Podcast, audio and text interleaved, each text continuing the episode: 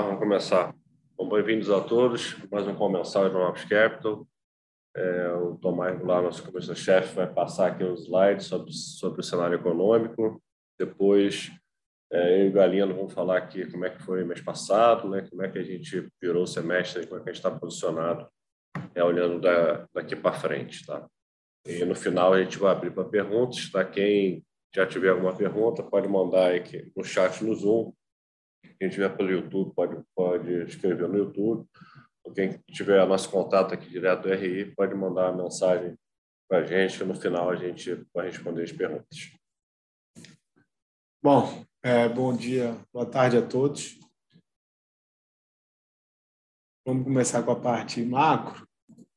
É, internacional, acho que o ponto principal é que surgem né, de uma forma mais marcada é, mais expressivo os primeiros sinais de desaceleração econômica no mundo.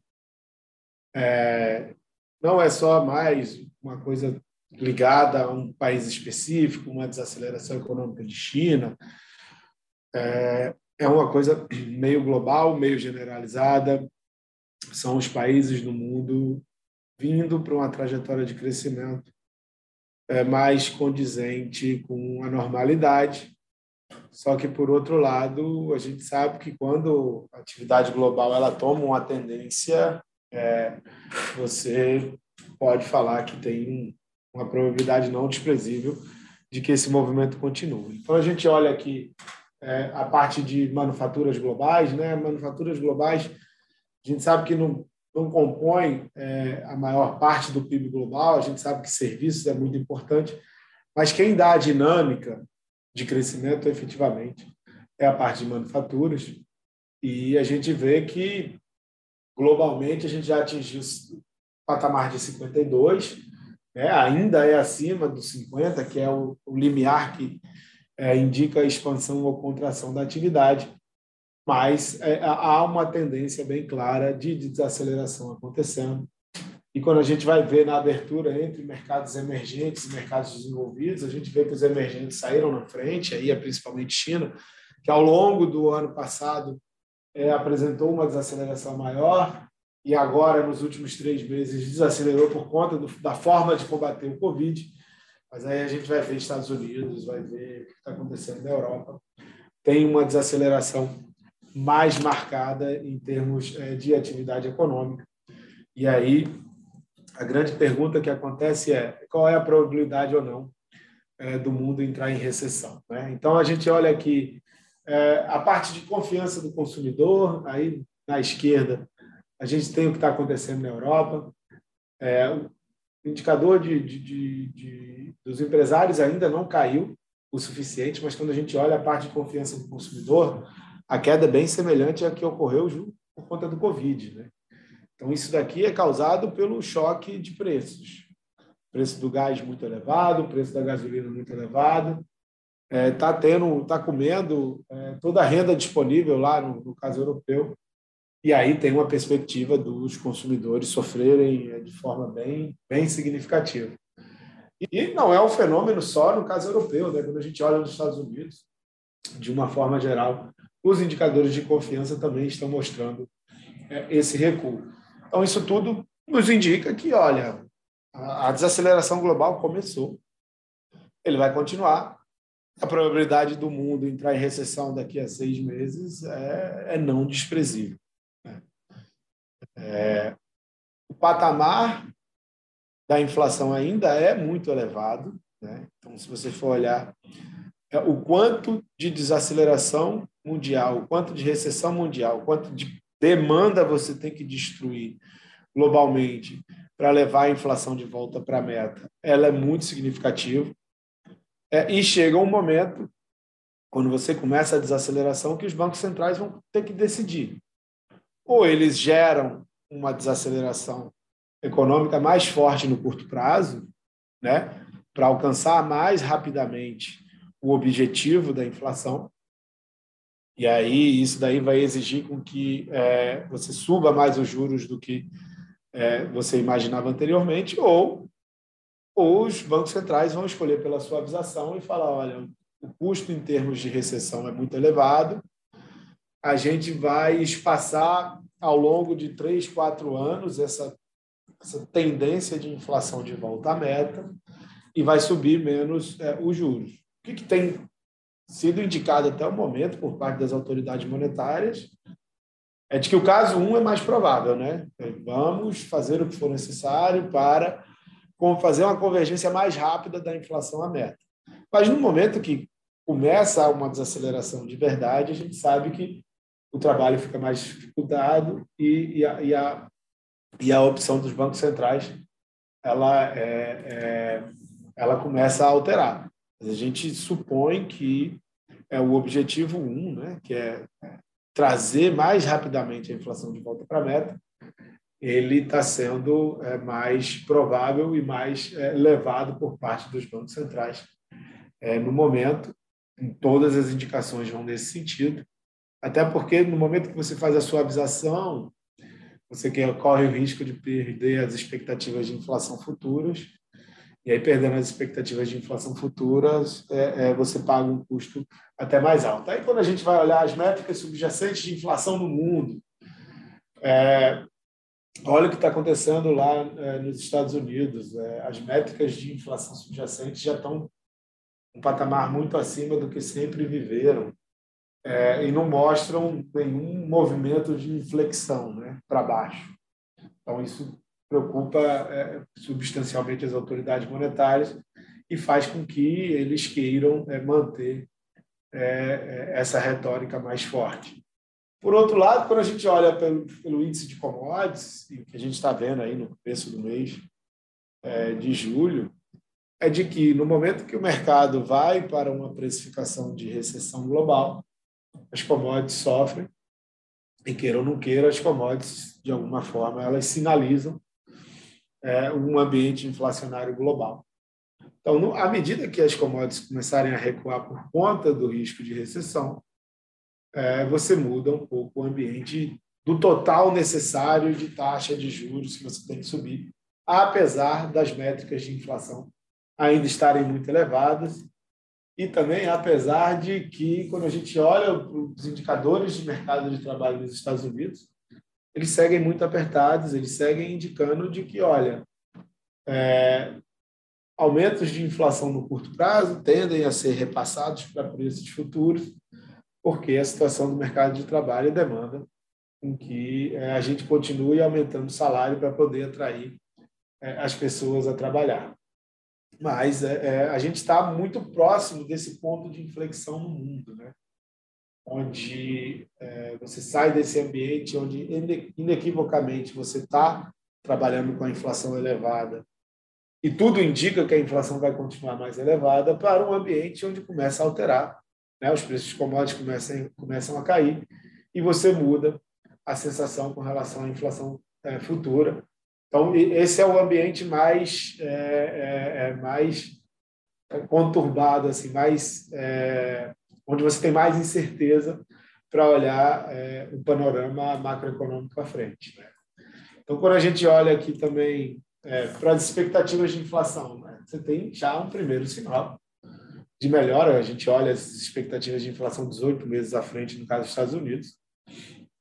E aí a gente vê que desde 2020 ele estava em ascensão muito significativa. Ao começo do ano, é, você tem uma alta é, não desprezível e parece que você começou a recuar. É, e aí você olha para as commodities. É o momento da inflexão, é o momento onde você começa a descobrir qual é o grau de aperto necessário é, por parte da política monetária e você tem informações é, para todos os lados nesse caso.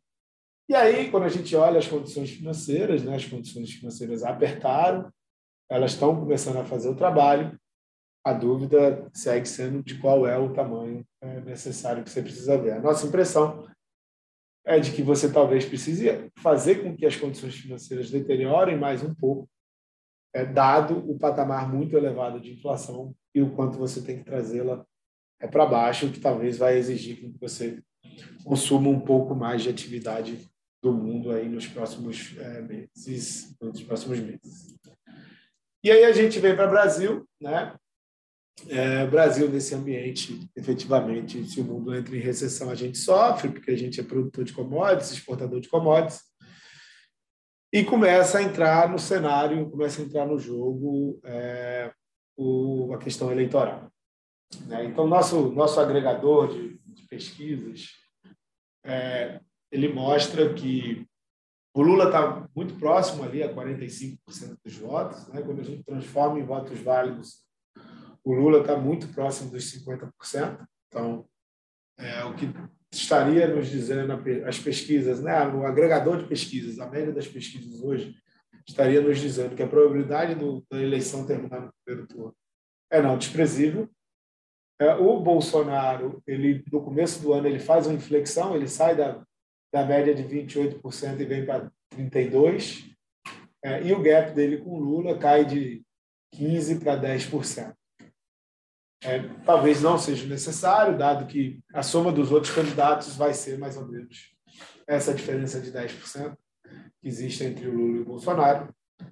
A grande questão é saber como é que vai bater né, para a população. A gente está vendo aí as medidas de corte de CMS, é, a queda dos preços dos combustíveis, como isso vai impactar na decisão eleitoral para o atual presidente, é, esse aumento do auxílio de 400 para 600 reais, é, como isso vai bater na dinâmica eleitoral do atual presidente, e também o fato dele estar em poder da máquina pública, e a gente sabe que sempre o detentor é, da máquina pública tem uma vantagem eleitoral quando você se aproxima é, do momento de, de eleição. Então, é, por mais que o agregador de pesquisas indique uma probabilidade de primeiro turno, é, a gente acha que no curto prazo talvez tenha um espaço para o atual mandatário é, melhorar nas pesquisas de opinião e mudar um pouco essa sensação de probabilidade do, do ex-presidente Lula ganhar é, no primeiro turno. Tem uma diferença entre metodologia de pesquisas, né? elas já chegaram a mostrar quadro muito semelhante, mas hoje em dia as pesquisas que são feitas na rua, né, face a face, com relação às pesquisas eleitorais, as pesquisas face a face, estão pegando, estão captando uma tendência melhor para o ex-presidente Lula, enquanto as telefônicas é, não estão mostrando a mesma divergência. É, isso daí era mais ou menos o esperado quando você fazia pesquisa, só que anteriormente as duas estavam dando muito próximas e aumentou-se a divergência. Então, a gente vai ficar bem de olho nessas pesquisas. É, não há uma metodologia de pesquisa perfeita de antemão, que todo mundo vai observar, que vai é, te dizer com maior probabilidade qual é a correta. Então, é, a gente fica nessa incerteza, mas a gente acha que tem uma probabilidade não desprezível de, no curto prazo, o presidente Jair Bolsonaro melhorar nas pesquisas de opinião, dada tudo que que foi feita. E aí, no final das contas, a pesquisa vai ser um, um duelo entre rejeições. Né? Como é que o presidente Bolsonaro faz para reduzir essa taxa de rejeição dele, que já foi de 60% e no começo do ano ela vem para 55%. Ele conseguiu derrubar, mas não o suficiente para ficar mais próximo do, do grau de rejeição do ex-presidente Lula. Então, é, esse é o grande desafio é saber como essas medidas que foram implementadas no curto prazo vão bater e essas medidas implementadas no curto prazo que trouxeram um custo né, em termos é, é, é, fiscais. E isso impacta né, os ativos de forma geral no Brasil.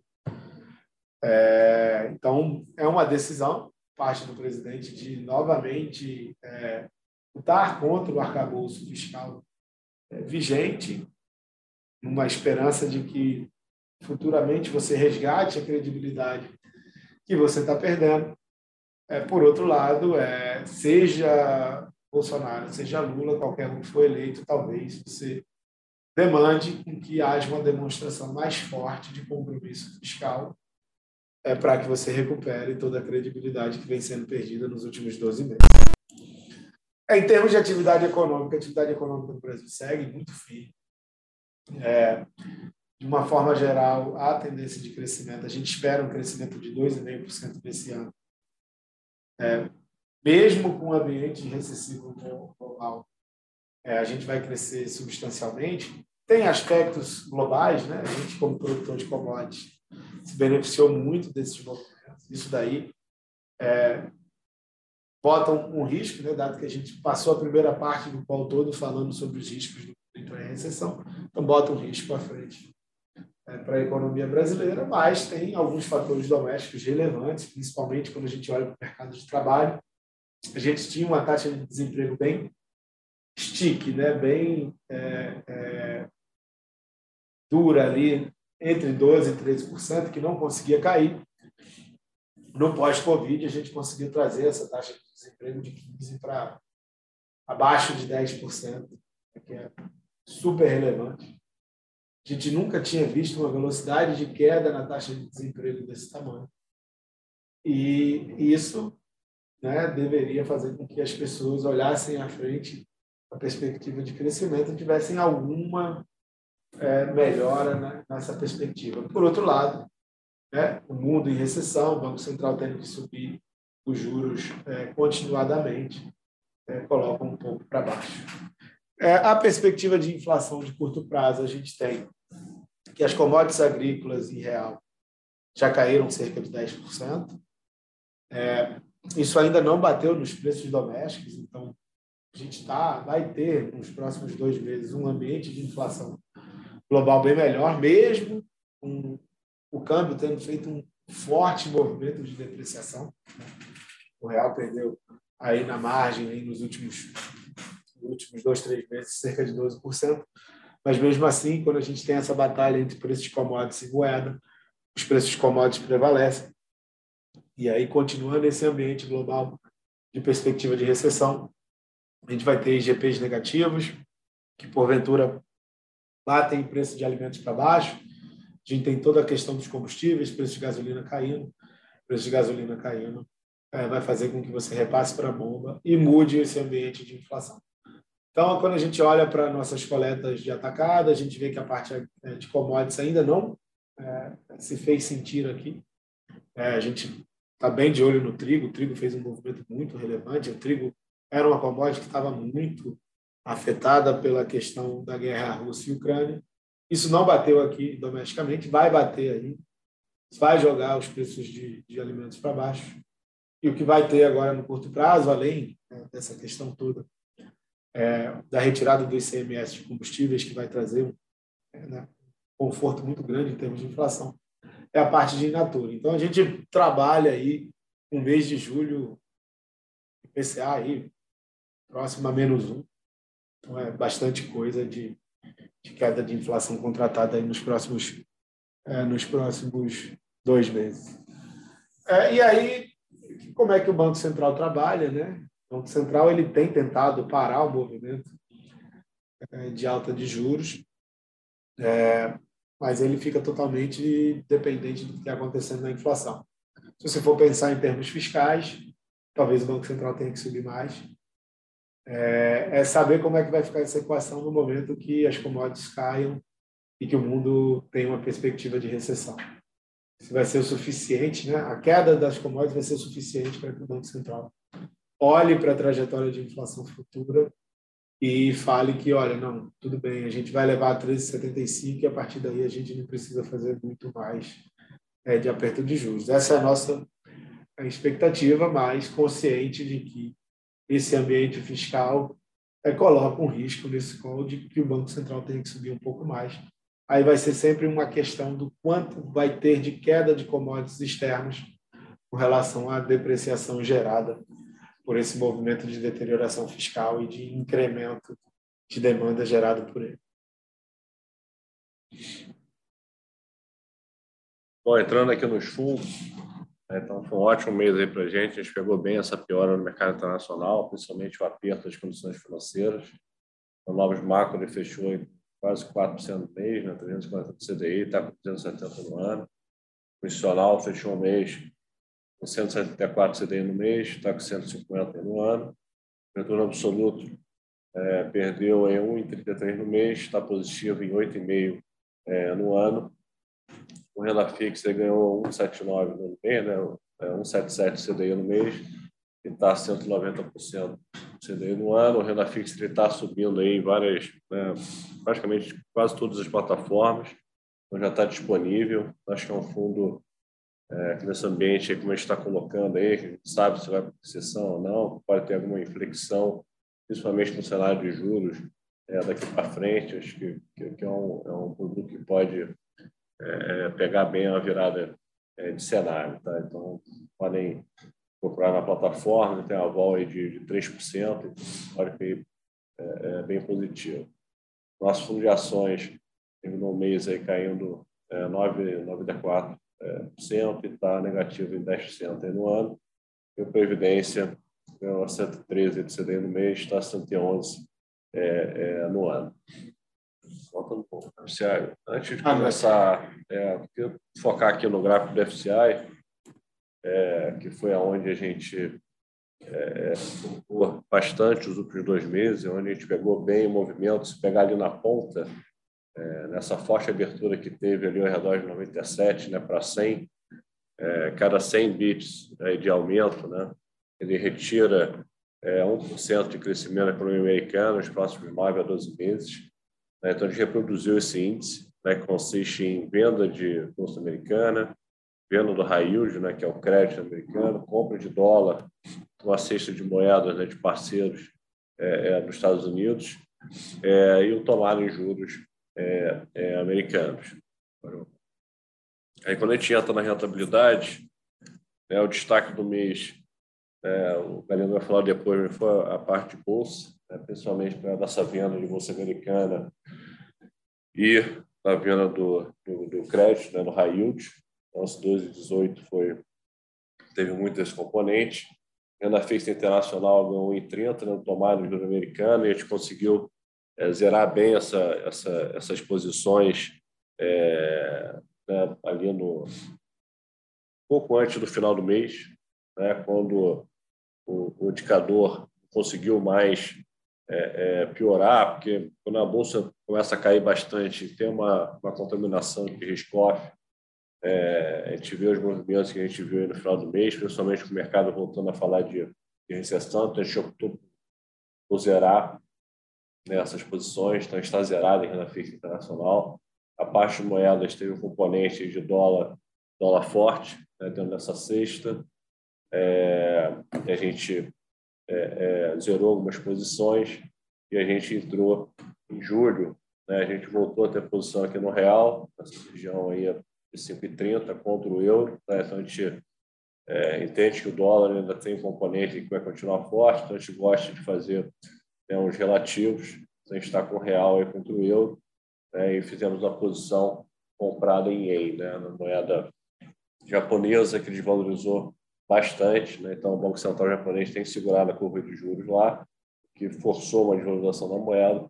A gente acha que o mercado aí começando a discutir né, recessão, é, acho que quando o dólar estabilizar em um patamar, a gente acha que o ien vai voltar a valorizar, porque sempre tem uma repatriação é, dos investidores japoneses voltando é, é, para o país. Tá? Então, a gente acha que, que vai ter esse movimento é, olhando daqui para frente.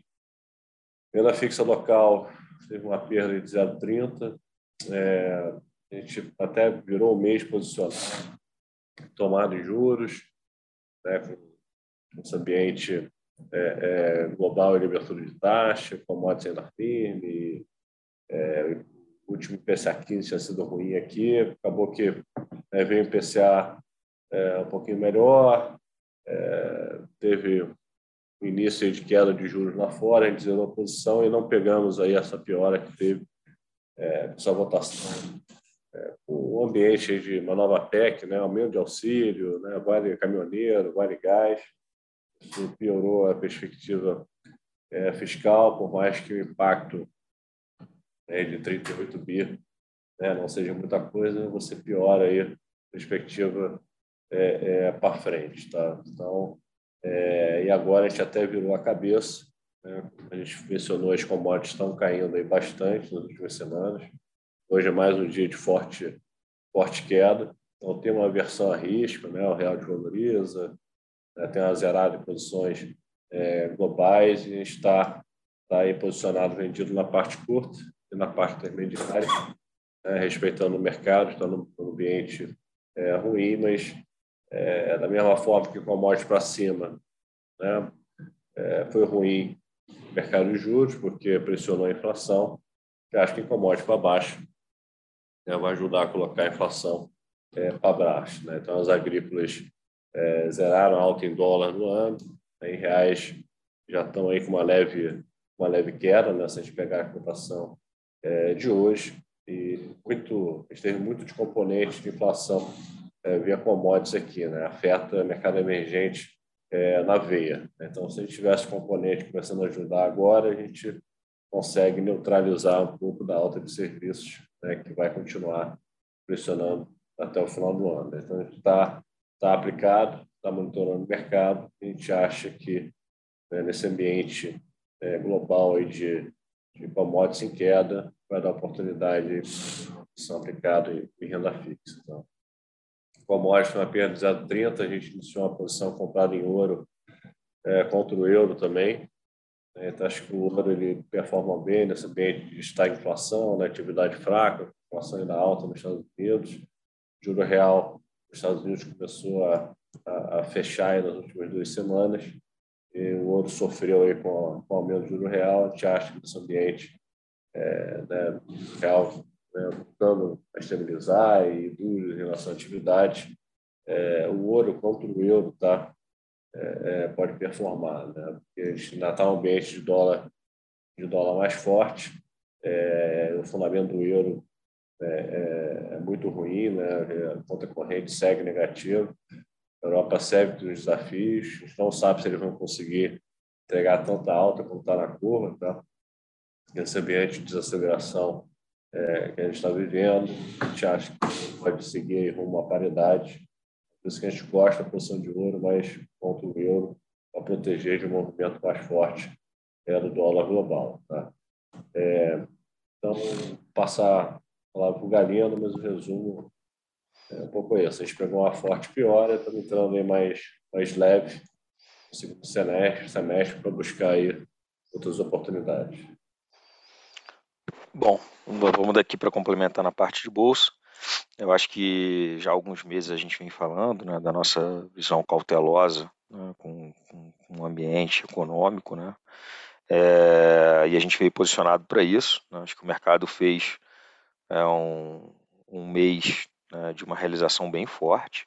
A Bovespa aqui caiu mais de 11%, os índices americanos como, como uma referência, né? É, fizeram um pior semestre né, em 50 anos, tá, desde 1970. O S&P cai aí nos primeiros seis meses do ano mais de 20%, Nasdaq mais de 30%. Tá? É, eu acho que a gente se posicionou né, tendo uma carteira é, de ações bem reduzida, né, nesse ambiente onde as questões macro né, é, se sobrepõem é, muito sobre as questões micro, né, e operando né, o, esse viés mais negativo, né, com instrumentos líquidos, né, principalmente nas bolsas dos países desenvolvidos.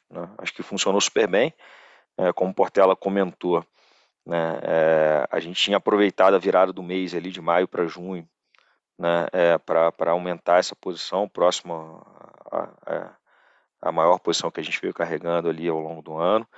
E, e depois de um movimento relevante, a reunião do Fed, né, onde o, o Banco Central lá, na figura do Powell, né, é, optou pelo 0,75, mais na comunicação, né, foi, na nossa visão, bastante confusa, né, meio que um, Ele apertou né, e, e, acabou desfazendo um pouco, tentando assoprar um pouco né, é, na comunicação é, para as decisões futuras.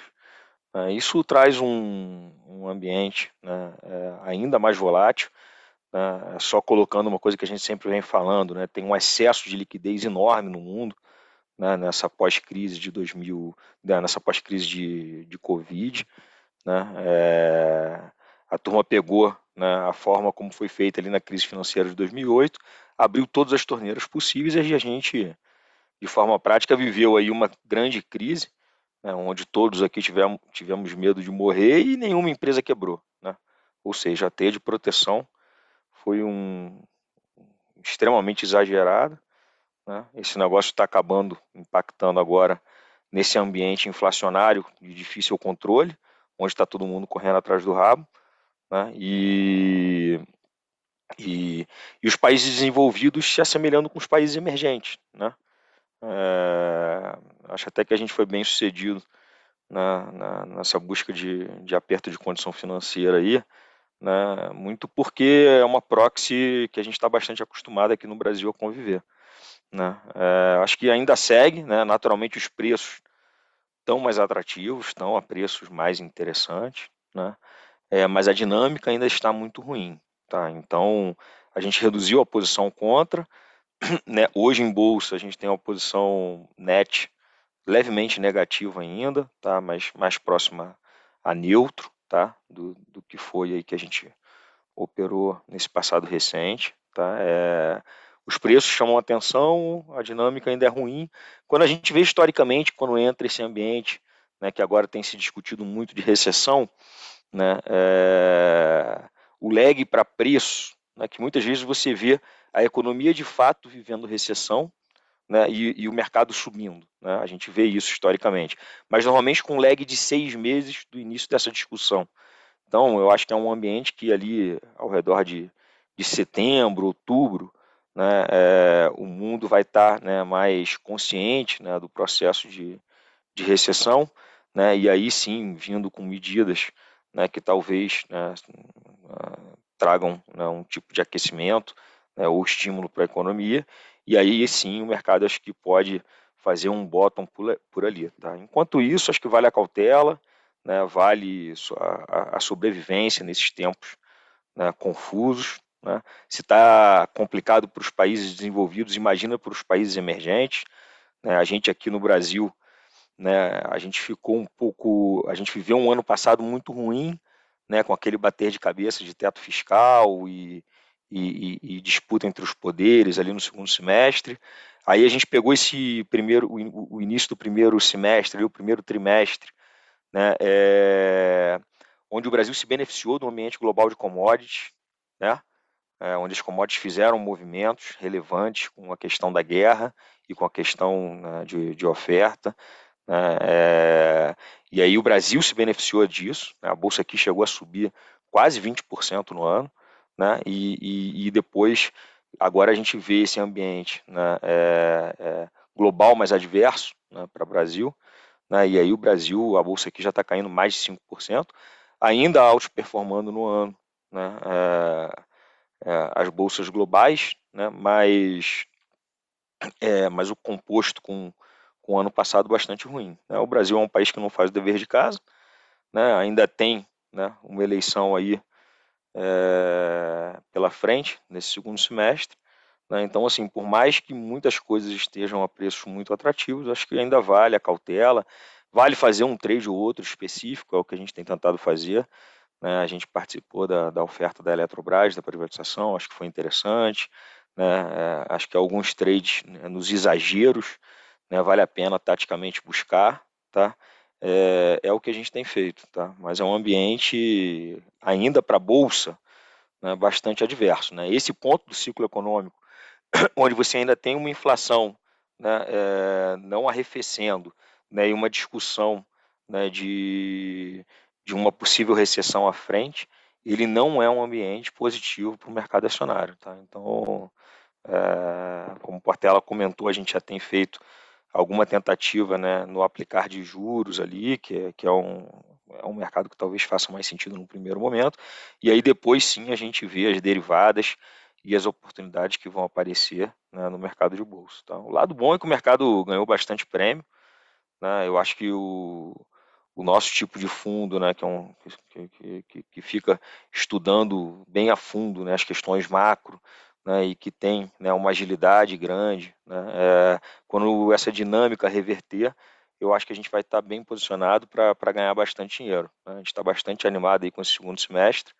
O mercado ganhou bastante prêmio, estão a preços bem atrativos, seja no mercado de juros, seja no mercado de bolsa, eu acho que a gente vai conseguir se beneficiar disso ao longo do segundo semestre. Estamos, animados aqui, focados aqui para isso. Não sei se a gente tem uma, alguma pergunta.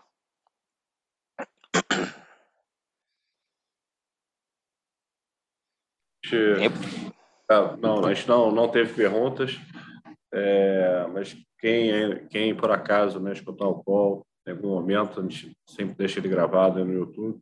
Tiver alguma dúvida sobre posição, sobre cenário, é, pode entrar em contato com o nosso RI, que a gente vai estar à disposição aqui para é, é, discutir as posições e falar mais sobre o cenário que tem mudado bastante a cada, a cada semana. Bom, até durante a semana a gente vai já divulgar nosso report mensal, nossa carta mensal.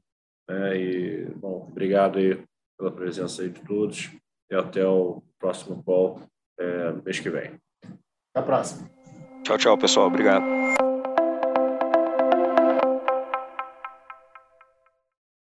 A Novos Capital Gestora de Recursos Limitada não comercializa nem distribui cotas de fundos de investimento ou qualquer outro ativo financeiro. Este podcast não constitui uma oferta de serviço pela Novos e tem caráter meramente informativo.